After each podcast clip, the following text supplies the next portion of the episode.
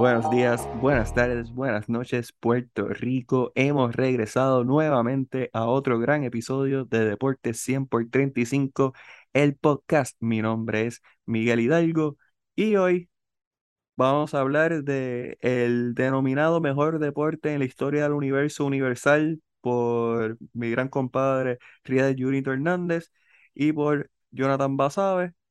Yo estoy en desacuerdo, pero de igual manera le vamos a dedicar todo un podcast a ese deporte. Vamos a hablar del béisbol y específicamente de las grandes ligas, que ahora viene la etapa culminante, la Serie Mundial. Y si usted apostó a los equipos que están dentro de la Serie Mundial, ambos equipos, pues usted se ha hecho un montón de dinero. Si usted solamente votó por uno, pues tiene mitad. Y si no votó por ninguno, pues está como yo. Y como Jonathan sabe, está bien pelado. Pero, nada, eso no viene el caso ahora mismo. Vamos a presentar al que va a ser el segundo, tercero, cuarto, quinto, sexto y séptimo bate en la noche de hoy, directamente desde Trujillo Alto, Puerto Rico. Lo segundo más grande de ahí, volvió a subir ranking. Volvió a subir ranking. Sigue siendo Yasmin número uno, pero Jonathan Basabe ya escaló a esa segunda posición. Así que bienvenido de vuelta a tu casa, Jonathan Basabe. Gracias, gracias. A mí siempre es un placer estar aquí. Siempre es un placer. Eh, es mi primer hogar, siempre lo va a hacer. Así que, y vamos a hablar con. Mira, vamos, mira, Miguel. Miguel, te voy a ser bien sincero. No vengas a decir según, según esto, no, no. Es real, es fact. Es un hecho que el béisbol es el mejor deporte del mundo y nadie me lo va a poder refutar. Cualquier persona que me lo quiera debatir, si me ve en la calle, me paga un whisky con agua de coco y nos podemos hablar y sentar a hablar de eso. Pero el béisbol es el mejor deporte del mundo y vamos a hablar de la serie mundial. Así que vamos a ver qué, qué, qué vamos a analizar y por qué vamos a analizar hoy, Miguelito. Bueno, tenemos una serie mundial que cuenta con un equipo que yo creo que ya durante los últimos 6 a 8 años ha sido bastante consistente en sus apariciones en postemporada, que son los Astros de Houston, y esta vez lo hicieron sin, sin trampa, así que un aplauso para ellos. Pero en la Liga Nacional llegaron los que diría que nadie esperaba, y menos como terminó la temporada regular para este equipo, los Phillies de Filadelfia. ¿Quién iba a pensarlo? ¿Tú apostaste, verlo? No, eh, yo no apostaba con los Phillies de Filadelfia. Para mí era un equipo promedio. Todavía lo sigue siendo, lo único que anda en una racha positiva, pero hablamos de eso más adelante. ¿Qué momento? Y- no, eh, oye, antes, antes de empezar cualquier cosa, el, el momento en que tienen eh, las la postemporada, a diferencia de, de otras postemporadas como NBA o como una, una- unos playoffs de final de fútbol americano, eh, la postemporada de béisbol literalmente se convierte en otro torneo. Es un torneo, es como si tú jugaste un torneo todo el año para posicionarte y a entrar a la postemporada tú entras a otro torneo, entras a otra atmósfera. Y si tú tienes un equipo que viene caliente, como hicieron los Phillies, que se colaron a último momento en esta expansión de la postemporada, pues tú puedes tener una buena racha a través de todo, de toda la serie. Y es lo que hemos visto de ese equipo. Para mí ese equipo es promedio, pero ha tenido una buena racha. No le voy a quitar el mérito de eso. Así que, Y yo creo, y, yo, y estoy de acuerdo contigo.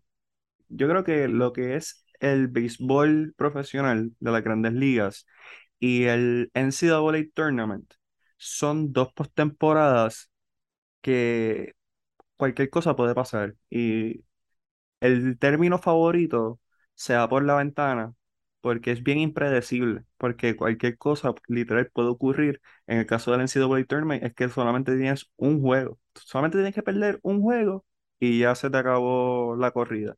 Ya en béisbol pues es un poquito más larga la serie, pero igual son series cortas. En por lo menos las primeras dos series y luego ya en, en los Championship Series y World Series pues se extiende a siete partidos, pero como tú mencionas, cuando un equipo entra en calor en el momento correcto, siempre se ha dicho, no es como tú empiezas, Es como tú tú terminas.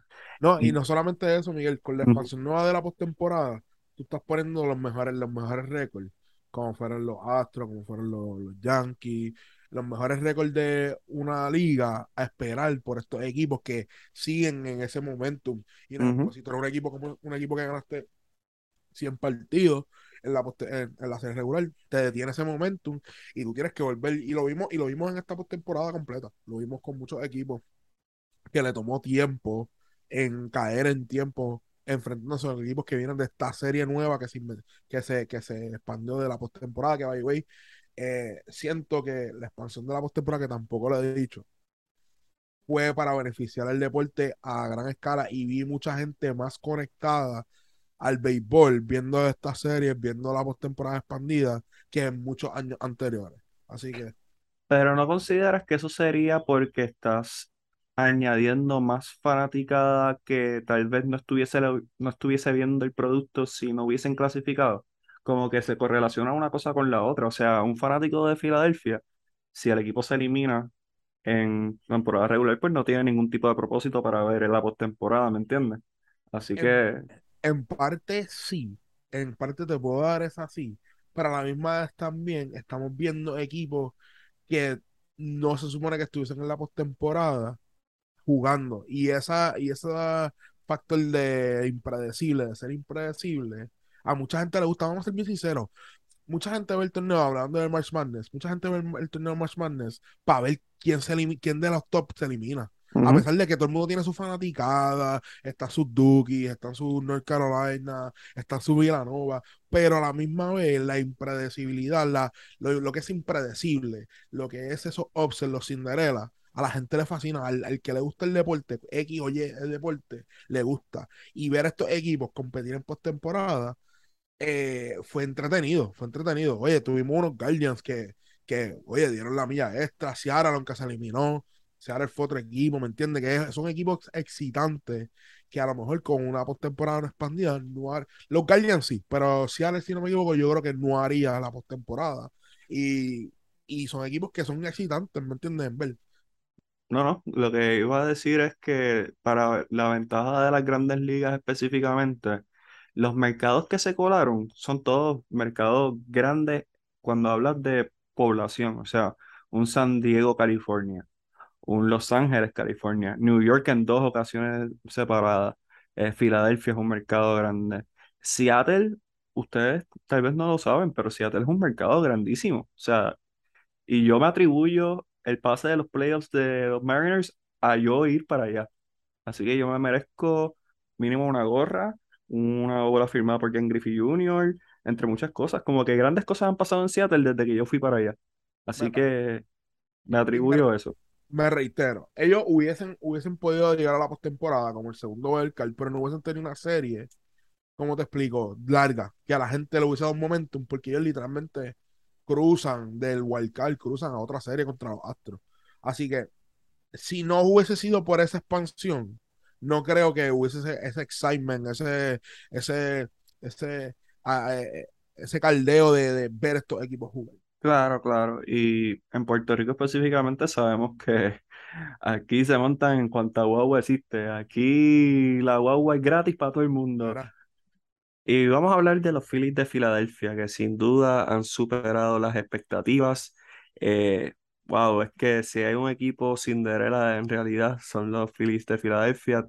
Ellos terminaron con marca de 87 y 75 en las temporadas regular, tercer lugar en el este de la Liga Nacional y tomaron la ruta más difícil para poder llegar a esta serie mundial en el Wild Card se enfrentaron a los Cardenales de San Luis, que tenían mejor marca de 93-69. Fueron el primer lugar en la central de la Liga Nacional y contaban con figuras como Nolan Arenado, eh, Paul Goldschmidt, y todo el mundo decía, va, va a ganar San Luis. Pues no, Filadelfia les ganó 2-0. Después pasa a ley el día. Espérate, espérate. Y con Albert Pujols caliente con el bate a sus 41 años, se me equivoco. El Albert Pujols es el Julio Franco nuevo de esta generación. Es un jugador que. Es más, los cangrejeros. al, paso que van, los cangrejeros también lo firman esta temporada para que sigan en el roster. Viste, no, no seas tan, no seas tan chico. No seas tan El equipo, los cangrejeros estarían duros en el 2012, estarían durísimos pero este año no sé, no sé. Pero eso lo hablamos en el podcast con Oscar. Volviendo a los Phillies, Este, luego pasan a la serie divisional contra los Bravos de Atlanta, los campeones en aquel entonces, la mejor marca de, del este de la Liga Nacional, con marca de 101 y 61. Primer lugar, gracias a los Mets de Nueva York por descalabrarse el final de la temporada regular. Y todo el mundo decía, pues Atlanta, con Acuña, con el combo, con la experiencia, van a ganar. Sin embargo, Filadelfia les dio un 3-1, cogiendo de sorpresa a todo el mundo, incluyendo a mí. Y luego pasamos un NLCS que ya era sorpresivo de por sí, porque era contra los padres de San Diego, sin mi caballito, mi gallito de pelea, mi hermanazo, que le mando un saludo y un abrazo al gran Fernando Tatis Jr., y que eliminaron a los Mets de Nueva York con marca de 101 y 61. Saludos a mi gallo Francisco Lindor, te llevo, papi. Y que también eliminaron a los Dodgers de Los Ángeles. Otro fiasco de Dave Roberts, que terminaron con marca de 111-51. Así que San Diego y los Phillies se encuentran en una serie de campeonato en la Liga Nacional. Y para hacer la historia más sorpresiva todavía, Filadelfia le gana 4 a 1. El peor récord de todos los equipos en la Liga Nacional es el equipo que clasifica a la Serie Mundial. Jonathan sabe, aparte de que alguien en Las Vegas tiene que estar haciéndose un billete de chavo, ¿qué es lo más que te sorprende de este ron que está teniendo los Phillies de Filadelfia? Lo más que me sorprende que un equipo de 87 y 75 tercero en su división, que si uno hubiese sido por la postemporada como la expandieron este año, no hubiese llegado a la Serie Mundial, ¿qué me sorprende? Eso me sorprende. Eh, realmente los Phillies de Filadelfia votaron a su dirigente, votaron a su dirigente, porque estaban teniendo una mala temporada, cuando tengo una mala temporada, yo decía, ya, ah, esa es otra, esa es otra. Su presidente de operaciones es Dave Dombrowski, y el que no conoce a Dave Dombrowski es un, ha sido un presidente de operaciones que coge a los equipos y compra jugadores, no crea cantera. Lo hizo con los, lo hizo con Detroit, si no se recuerda ese equipo de Detroit, fue estaba Verlander, estaba Scherzer, estaba David Price. David Price, estaba Miguel Cabrera, estaba Prince Fielder, eh, ¿me entiendes? Ese, fue ese equipo, fue ese equipo de, eso es lo que hace Dave Broski, inclusive también con los mismos Red Sox, nosotros lo tuvimos como presidente de operación, fue el que trajo a Jimmy Martínez, trajo, trajo eh, diferentes jugadores bajo la tutela, eso sí, bajo la tutela él ganamos una serie mundial, no lo voy a negar, los Red Sox, los Red Sox ganaron una serie mundial, él fue el que no firmó a Mookie. Él fue el que no firmó a Mookie. Eh, espero que los Phillies pierdan. Nada, Él fue, él fue el que no continúa. firmó a Mookie.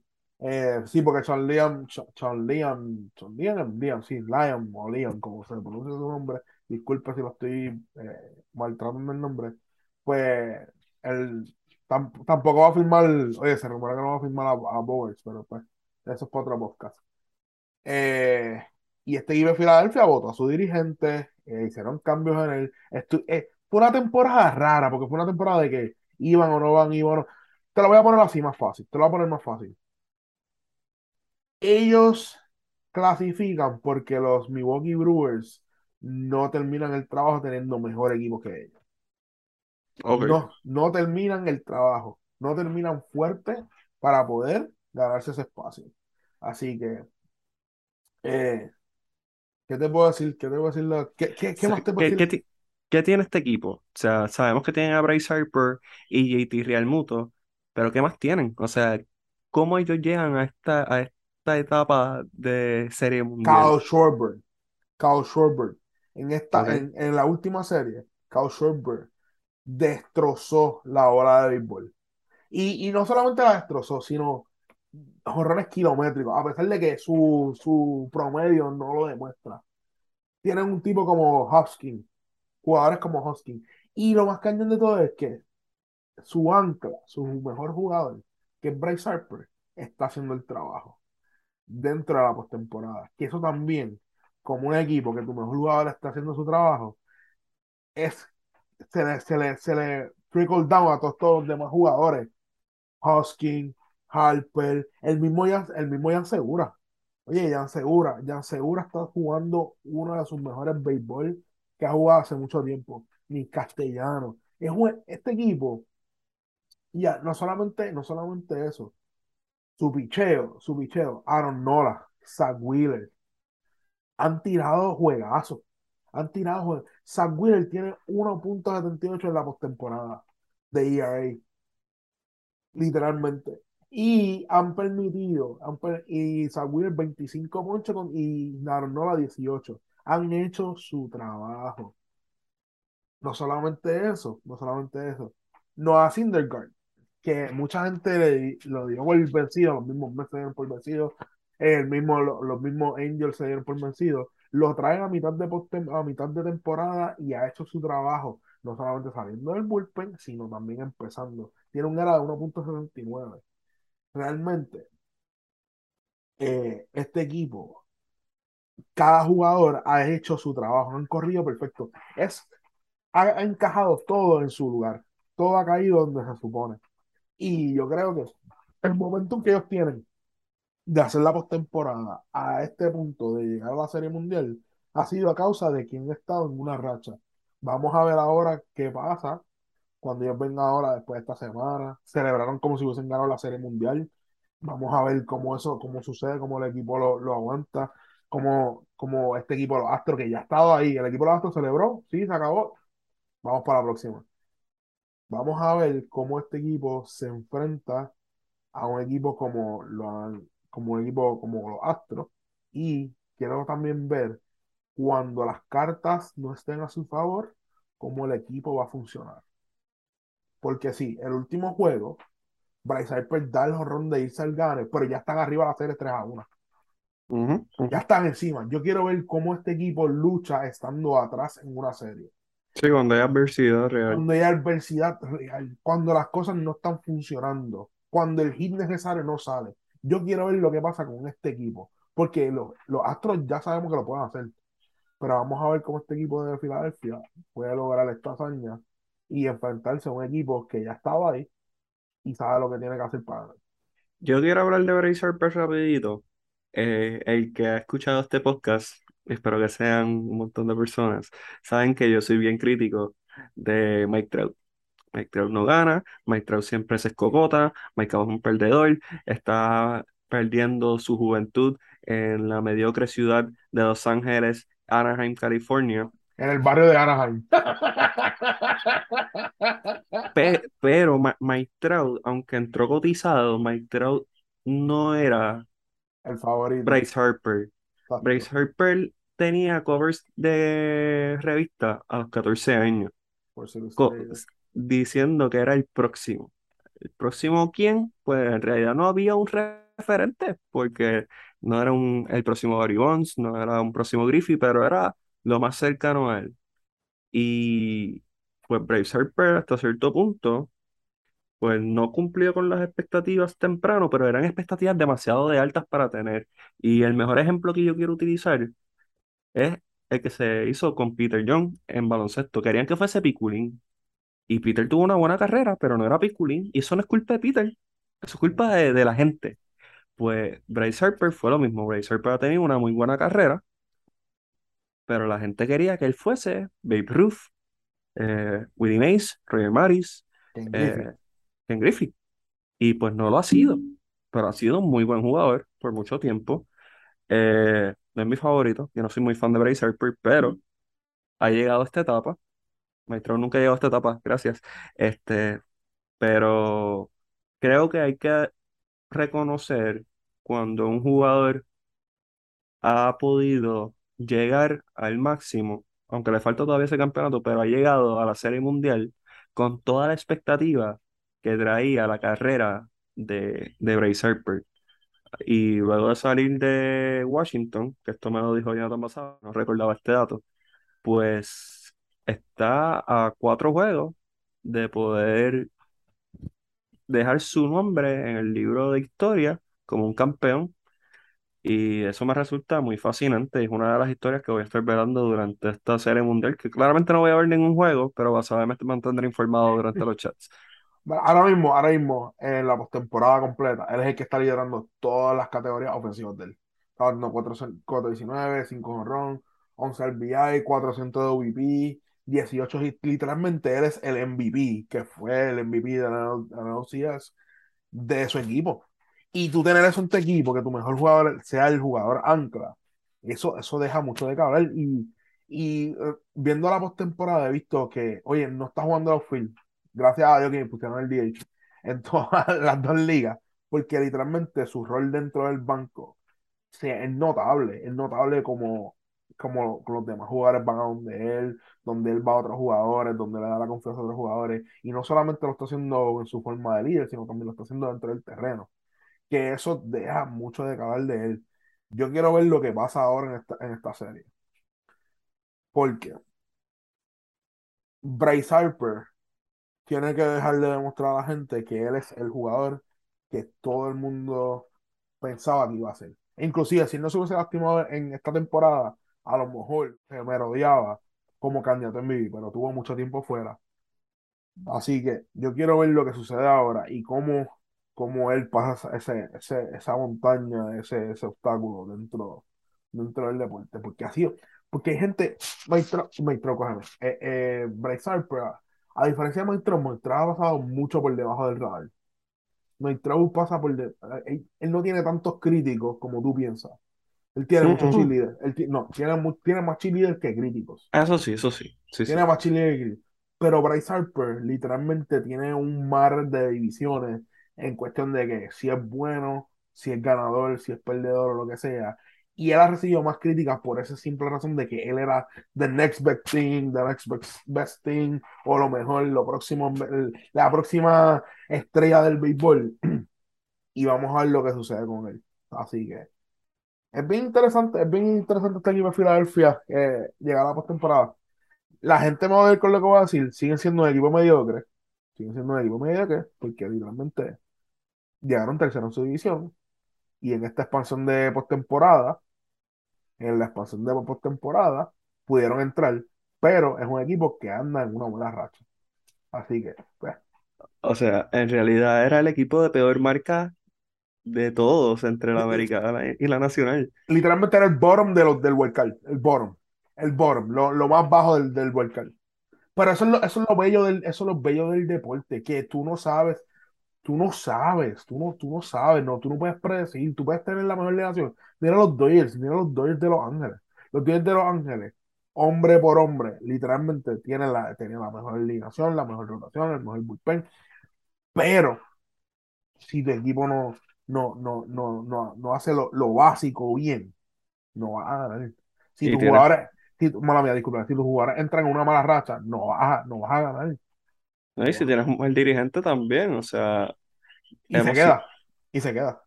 O sea, honestamente, de aquí a 10 años más, si tú y yo vamos a estar ya en los 40, vamos a hablar de los Dodgers de Los Ángeles como uno de los mayores fracasos en la historia del béisbol, para el talento que ha estado disponible, para los lanzadores que han tenido, para las expectativas que había, que solo hayan ganado un campeonato, es el equivalente al Atlanta de Greg Maddux, de John Smoltz y de Tom Glavine. Pero la gente no considera, la gente no considera ese equipo un fracaso. Sí, sí, sí, sí, a claro que sí. O sea, con esa alineación, tú le preguntas a, hay gente que sepa más que yo, porque yo estoy hablando con quien yo les he hablado, y te van a decir, Atlanta es para haber ganado mínimo, mínimo, dos series mundiales, mínimo. Mínimo. Y, y están, y están siendo humildes, para mí tres. Generoso, estoy, estoy- estoy- Este equipo de Los Ángeles, la realidad del asunto, es para tener tres títulos. Ahora mismo sí. antes de que llegara Mookie, antes de que llegara Trey Turner, o sea, desde los tiempos que Cody Bellinger sí sabía batear, desde ese tiempo, sí, este equipo de aquí a 10 años, y apúntalo, nosotros vamos a decir, a menos que ganen, o y ganen una ristra, ganen dos corridos, algo así, tú y yo vamos a estar sentados, hopefully al lado de Bobby Bonilla mientras le llega su cheque de los Mets, eh, diciendo, este equipo estuvo por debajo de lo que debi- debieron haber hecho. Así que, y tú y yo somos fanáticos de Boston, esto es conocimiento público. Nosotros hemos ganado dos campeonatos. Sí, nosotros, porque nosotros estuvimos en el parque también, ¿me entiendes? Nosotros jugamos. Este, ganamos dos series mundiales como wildcard. Así que sí, o sea, Es posible, es es, posible. es tan impredecible el béisbol. Nunca voy a decir que es el mejor deporte, pero sí puedo decir que tiene una de las postemporadas más interesantes dentro de los deportes profesionales, valga la redundancia. No, es, es posible, oye. Es como, hay un refrán que siempre yo, sé- yo, oye, yo, yo viviendo en Estados Unidos he tratado de traducirlo, pero no tiene el mismo, la misma connotación, como, la misma la misma fuerza, sí, Y es la bola, la bola redonda y viene en caja cuadrada. Viene en caja cuadrada, como que literalmente todo es posible en el deporte. Todo es posible en el béisbol. Y eso es lo que lo hace tan impredecible. Eso es lo que lo hace el mejor deporte del está, mundo. Del mundo. no lo es, no lo es, Sí lo es. pero, pero Lo estoy disfrutando y desafortunadamente estoy es- a, a la hora que estamos grabando, que son las 12 y 12 de la madrugada, y estoy aquí hablando de béisbol, así que algo tiene que tener el deporte. Los ambasadas, dame jugadores claves o jugadores que tienen que tener una buena serie mundial. Eh, Jordan Álvarez y José Altuve. Y José Altuve, en los dos, de, de la liga de- del equipo de Houston. Jordan Álvarez en cuestión, sí le está dando bien a la, a la bola de béisbol, pero no está teniendo eh, le está dando duro, pero no está teniendo, conectando eh, esos palos largos que él es caracterizado. Y Altuve, porque es el ancla de ese equipo de, de Houston. A pesar de que el equipo produjo, él necesita estar produciendo, necesita llegar a la base. Así que para mí esos son los dos jugadores claves de, del equipo de, de, Houston. De Houston. Para mí, Filadelfia, Zach Wheeler y Aaron Nola tienen que empezar con dos juegos, tirar dos juegazos a principio de la serie. Tienen que tirar dos juegazos. Tienen que tirar eh, el juego de su vida para poner por encima de ese equipo de Filadelfia y crear ese advantage sobre Houston.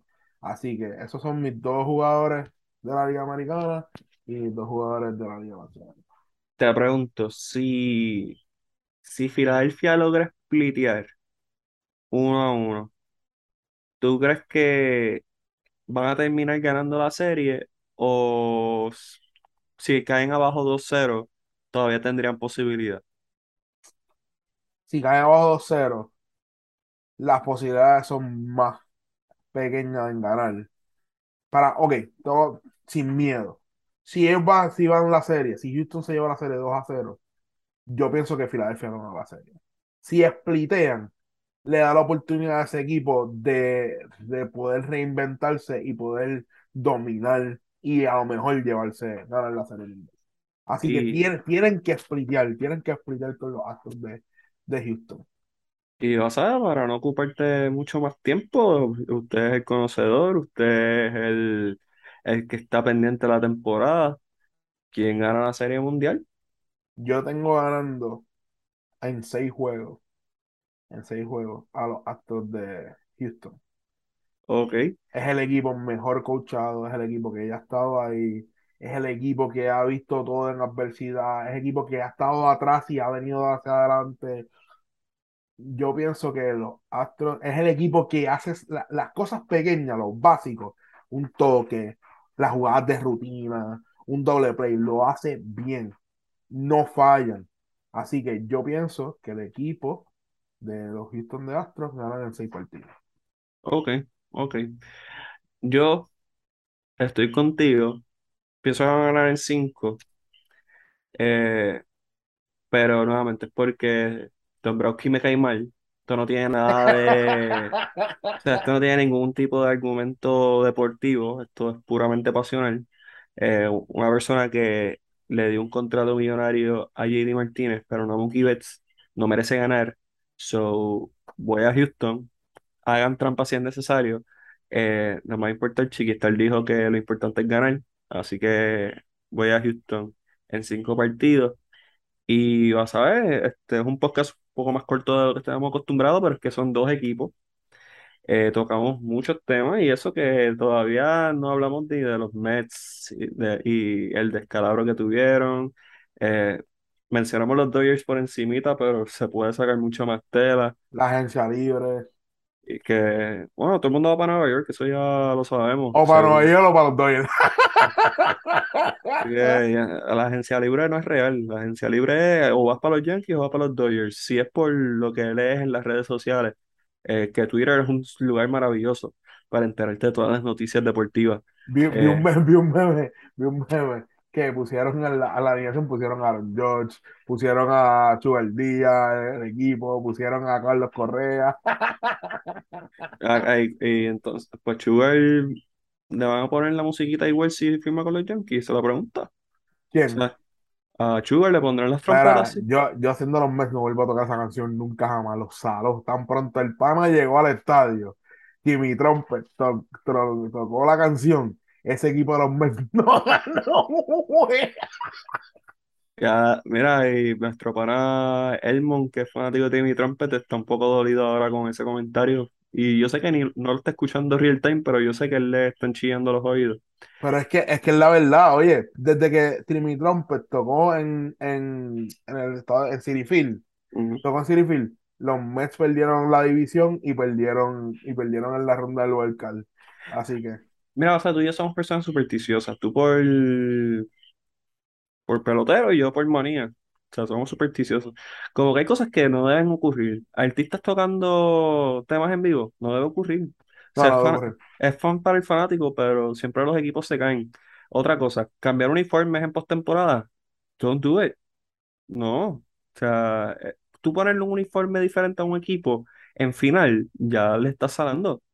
Eh, announcers, colegas, porque nosotros somos también comentaristas y, y narradores deportivos. Si un jugador lleva 22 tiros libres encestados corridos, no lo diga en la transmisión, porque lo vas a salar, como le pasó hoy a Stephen Curry. pero, pero ok, la, la pregunta es, ¿en dónde cae? ¿En dónde cae? Tú informarle a la gente que, mira, esto está sucediendo, porque no todo el mundo que está viendo la transmisión está pendiente de que este jugador tiene, tiene 22 tiros libres corridos, o tiene, Ponlo porque en la gráfica, mm, ponlo en la, gra- ponlo en la mm, gráfica. No, mm. no lo mens- O sea, y puedes decir, como he's having a hot streak, y, y con la gráfica resuelve. No digas que está 22 de 22 porque lo vas a salar, es, es inevitable. O sea, hasta el mismo, es como los no-hitters, no sale el no-hitter. literal, tú que eres pelotero, o sea, tú que eres, fuiste, serás y, y todos los adjetivos posibles. Si hay un no-hitter, que tú no tienes que hacer. Ok, te lo voy a dar en varias versiones. Te lo voy a dar como jugador. Tú te sientas aparte, tú no hablas al, al pitcher, te sientas aparte y no hablas del tema. Si eres fanático, te quedas callado, le dices a tu persona al lado, mira, está pasando algo grande, esté pendiente. Y si eres, si estás detrás de cámara, como nosotros, analizando lo que sea, tú no lo mencionas. Tú dices, eh, lo puedes mencionar, pero una sola vez, por transmisión. Una sola vez y se acabó. Una sola vez. Mm, Pues en cuestión de, de baloncesto, entonces en mi lado, si un tipo no ha fallado un tiro en whatever intento, que sea real, no cuatro corridos, o sea, 10, 12, 22, 22. pues uno como jugador no lo menciona tampoco. Como comentarista, pues tenemos hasta cierto punto la obligación de Es tocar que, es que ciertos temas tenemos que de... informar. Pero hay formas de tú mask it, este, escon- Enmascararlo. gracias, de, para que lo puedas decir sin que literal lo diga. Es como, y vas a ver, el que, el que me conoce a mí va a saber, nosotros somos bohemios, nos encanta el amor. Este, es como que te gusta una jeva y tú literal no decir, tú no vas a una jeva a decirle que te gusta. No, no, pues tú, ay, mira, te traje este chocolatito, me acordé de ti. ¿Me entiendes? So, como comentarista deportivo, en una transmisión en vivo, si está pasando algo así, pues nosotros tenemos el deber de decir o enmascarar la información de cierta manera que, el que no sale el jugador, porque es real, esto pasa, acaba de pasar literal. Kevin Harlan acaba de decir que Stephen Curry lleva 22 tiros libres corridos y falló. O sea que las supersticiones son supersticiones por una razón y nosotros las seguimos por esa misma razón. Así que es gracioso, es gracioso. Nos fuimos bien off topic, pero creo que es algo bien importante. No, no, es importante de cabeza, es importante de cabeza, así que es bien interesante. Y, vas a ver, pues hacía falta. No te vamos a mentir que hacía falta. Ñunito hace falta también. Le mandamos saludos. A la nueva integrante de Aporte 100 por 35, que, que espero que esté durmiendo hasta ahora, dejando a su papá y a su mamá dormir. Este, pero súper agradecido que hayas podido sacarle tu tiempo para compartir con nosotros. Sabemos que estás desde Bristol, Connecticut, en la principal, eh, el principal canal deportivo de todo el mundo. No, no, no está, va a estar allá, chicos. No, está- no- no- no es como acá el que está saliendo y sin cobrar. Este, pero nada, eh, dentro de todo, sumamente agradecido. Me alegro que hayas tenido la oportunidad de, de poder hablar de deporte que más te gusta. Sé que extrañas un poco los micrófonos, Hacho, lo extraño todos los días. pero papi, la- que usted siempre es bienvenido, súper agradecido y que hoy que gasto el podcast porque yo de béisbol sé datos, uno, uno que otro dato, pero no sé prioridades ni qué está pasando, porque estoy full con voleibol superior masculino y baloncesto superior nacional femenino, así que gracias Puerto Rico gracias a todos ustedes que nos escuchan eh, diría semana tras semana, pero siento que sacamos un podcast cada seis meses. Este, pero nada, eh, les prometimos que íbamos a hacer el intento de hacer esto un poco más consecutivo eh, y estamos haciendo lo mejor posible por cuadrar la agenda. Son las dos y media de la madrugada, así que nuestro compromiso es real. Y nada, nosotros les deseamos una linda noche, gracias por su atención y el próximo podcast ya sabemos venimos en dos podcasts. Venimos con La Ventana FIBA. Zoom, hay ventana en noviembre. Y también vamos a hablar de la Liga Invernal, donde tendremos a Oscar de Pisicorre Podcast. Con toda probabilidad tendremos a Basabe, porque siempre cuando surge la oportunidad de hablar de los cangrejeros de Santurce, pues él está presente. Siempre, always, 99. Y obviamente yo tengo que hablar de los máximos campeones, dos veces defensores, con nuevos coapoderados, los líderes con los líderes, gracias. Eh, escribió de Cagua. Pero también vamos a hablar de los Leones de Ponce, porque Kiki Bartolomé quiere que hablemos de los Leones de Ponce y su regreso triunfal al béisbol. Así que tenemos unos buenos podcasts por ahí. Así que le Mira, agra- y a eh, y, y, y, y Osuna, ¿tú crees que va a comprar un equipo invernal y lo mueve para Manatí y le pone los osos? muchachos, los Lobos de Arecibo van a pasar a ser los Osos de Arecibo. Los osos de Arecibo. Eh, Uy. Eh, Es, eso, los tiburones de Aguadilla son, se convierten en los osos de Aguadilla, algo así. O sea, pueblos hay para poder Yo le, pongo los yo, yo pondré los pandas para ser diferente y que el uniforme sea negro y blanco.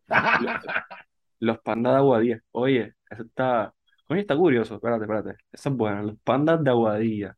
¿Viste? Los pandas de Abadilla, negro y Los, blanco, papel uniforme, se va a ver brutal. Oye, brutal. los, Negro, gris, blanco y gris. Ne- Negro, blanco y plateado. Así. los, los grizzlies tutuados. Los Grizzlies de Utuado también puede ser. Puede ser también los Yogi de, de Barceloneta. Los, los koalas de Cabo Rojo. Le estamos dando ideas de gratis, Corillo. O Los, sea, los Polares de Utuado. uh, Los- no, Tutuado no, ya fuimos o de. Jayuya, o de Jayuya, los osos De, Polares de de, Jayuya. de ahí bonito, donde hace frío. Donde hace. Ay, ¿viste? Esto es de gratis. Esto es de gratis. Esto es Ah, de gratis. Ay, les juro que estamos sobrios. Estamos viendo que estamos bien cansados, pero estamos comprometidos con la causa. Y nada, nuevamente les agradecemos su atención. Espero que tengan un lindo día, una, una linda tarde, una linda noche. Y les quiero dejar un último mensaje positivo para que vayan, cierren la semana duro. Esperar por lo que mereces vale la pena. Así que nada, váyanse con esa y nos vemos en el próximo podcast. Chequeamos, Corillo.